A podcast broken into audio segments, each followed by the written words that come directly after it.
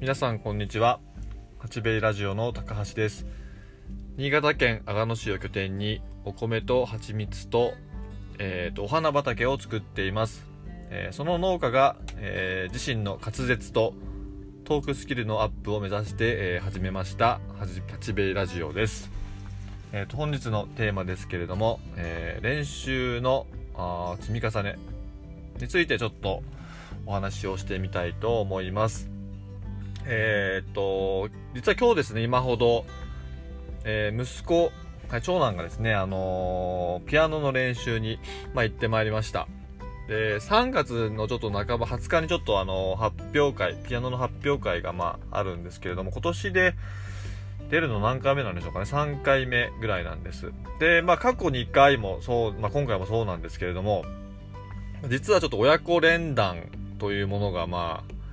ありましてあのまあ大体そのまあお母さんたちとやったりも、まあ、あと先生ともねやったりもするんですけれども私もまああのーまあ小さい頃、まあ、少しピアノをやっていたこともありましてま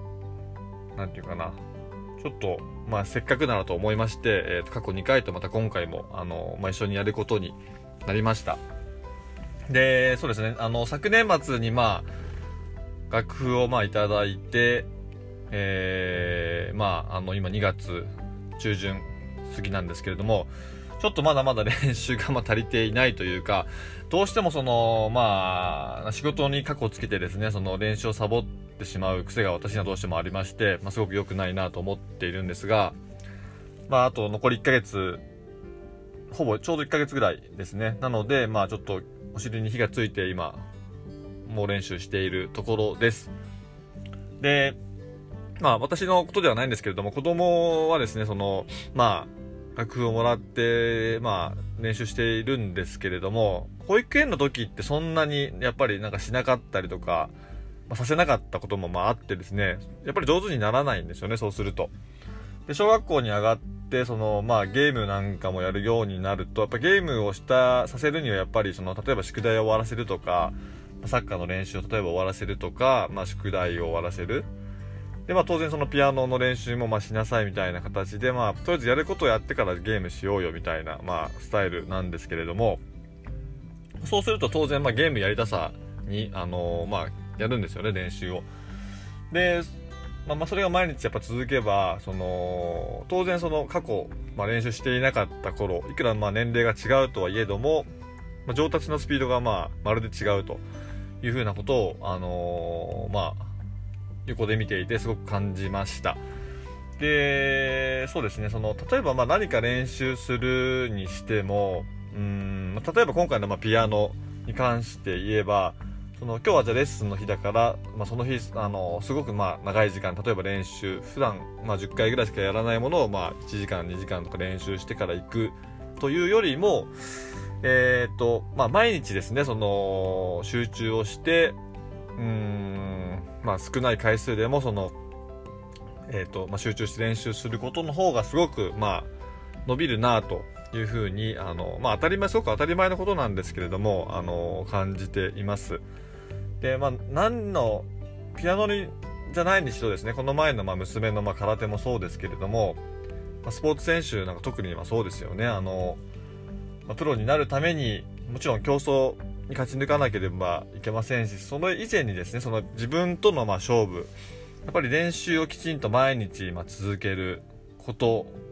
それを、まあ、いかにその集中力を持って取り組むか、いかに課題を持って取り組むかっていうところが、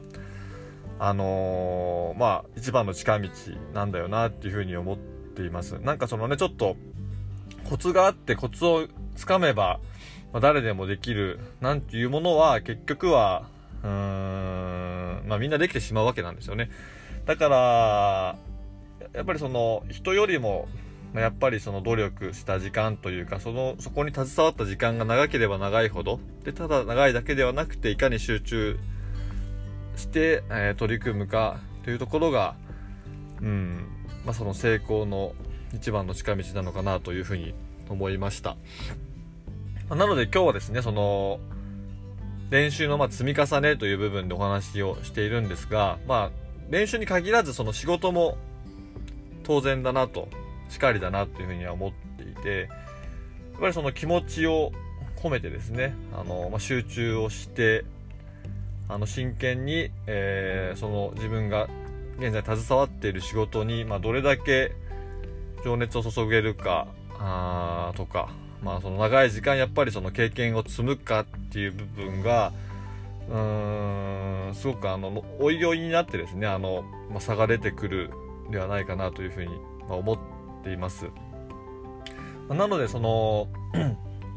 まどんな仕事にまあやるかはですねその人のま個人のま自由ですけれども、ま、どうせやるのであれば、うん、やっぱりその後々のことを考えるとあの、まあ、最初はねそのできない時のやっぱり辛さっていうのはやっぱりありますよね。うちの子供もやっぱり最初から もらってきて、まあ、全く弾けない状態からも始めるんですけども最初もういやいやもうやって泣きながらやってとか